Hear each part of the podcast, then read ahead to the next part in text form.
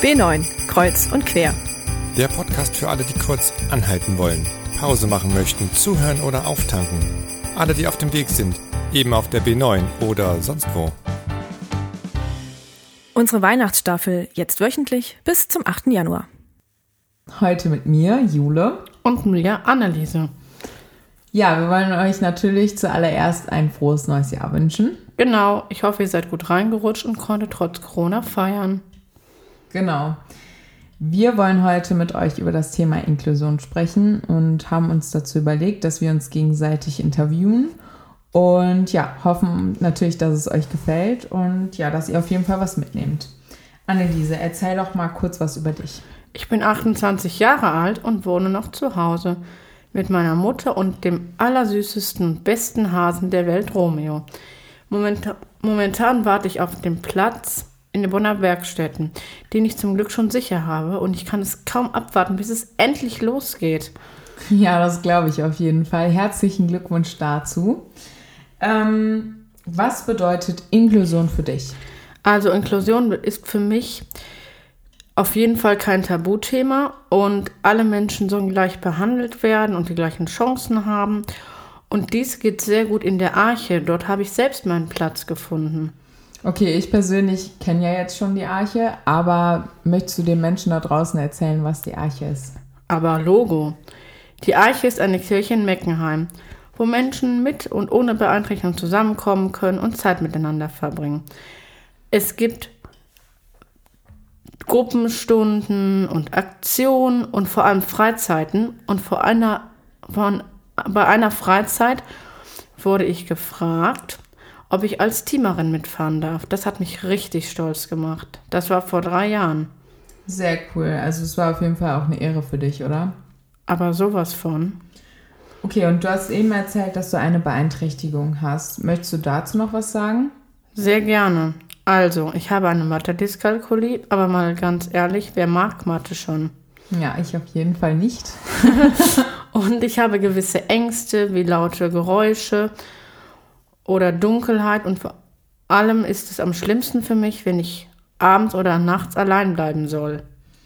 Ja, okay, das kann ich verstehen. Aber man muss auch dazu sagen, ich finde, du gehst mit deiner Beeinträchtigung sehr offen um und du nimmst es auch sehr locker, oder? Ja. Wenn du jetzt so an deine Ängste denkst, was hilft dir?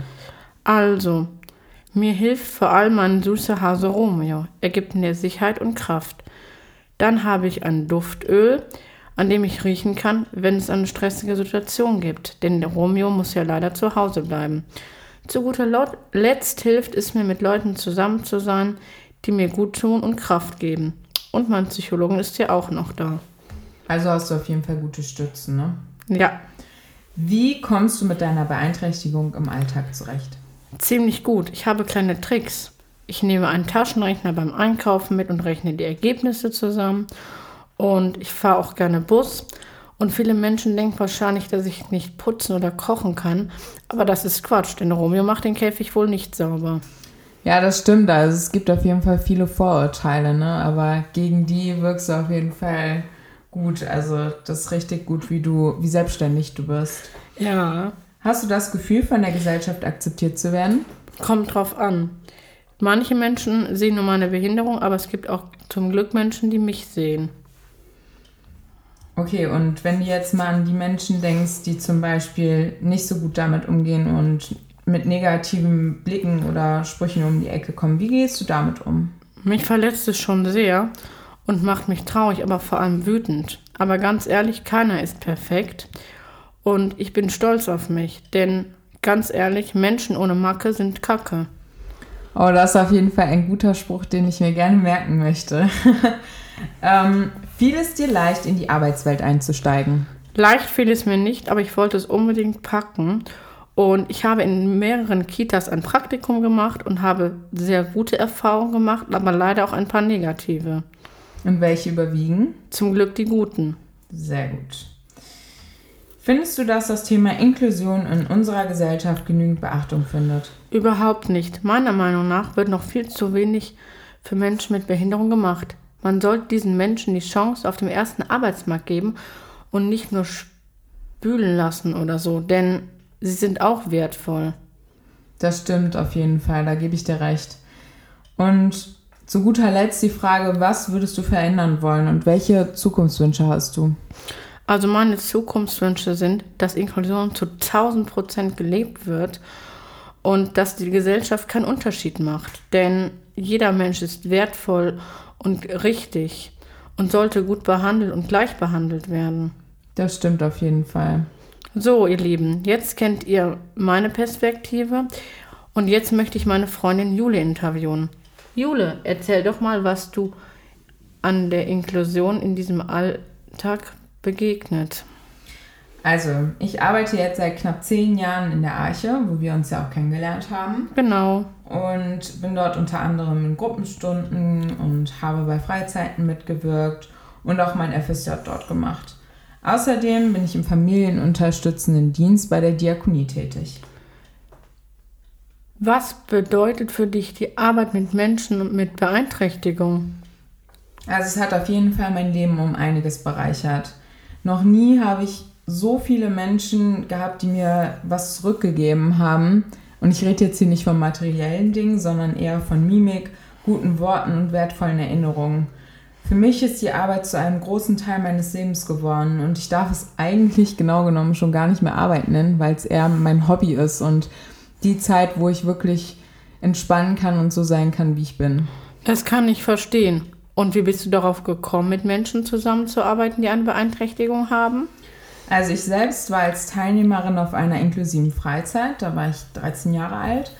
Dort habe ich ein Mädchen kennengelernt, welches eine Beeinträchtigung hatte. Das hat für mich aber überhaupt keine Rolle gespielt, da ich so fasziniert davon war, dass sie, obwohl sie nicht reden konnte, mit ihrer Mimik gezeigt hat, wenn ihr etwas Spaß gemacht hat oder sie etwas nicht mochte.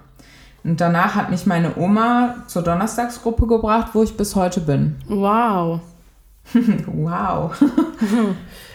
Und wie bist macht es für dich einen Unterschied, mit Menschen mit oder ohne Behinderung, besser gesagt Beeinträchtigung zusammenzuarbeiten?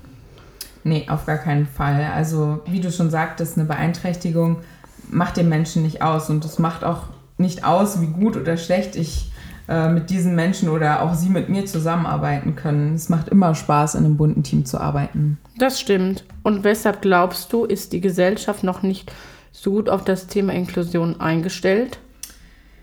Ich denke, dass wir schon viel weiter mit dem Thema sein könnten, aber es einfach viel zu wenig Raum für Begegnung gibt und somit Berührungsängste nicht ausgeschaltet werden können. Außerdem bräuchten wir gerade auf dem ersten Arbeitsmarkt, den du ja auch schon erwähnt hast, viel mehr Arbeitskräfte, die mit dem Thema vertraut sind und somit auch darauf eingestellt sind. Da muss ich dir recht geben. Und wie gehst du damit um, wenn Menschen mit einer Beeinträchtigung schlecht behandelt werden? Ich persönlich finde das total ätzend. Äh, ich habe auch in einigen Situationen schon mal was gesagt.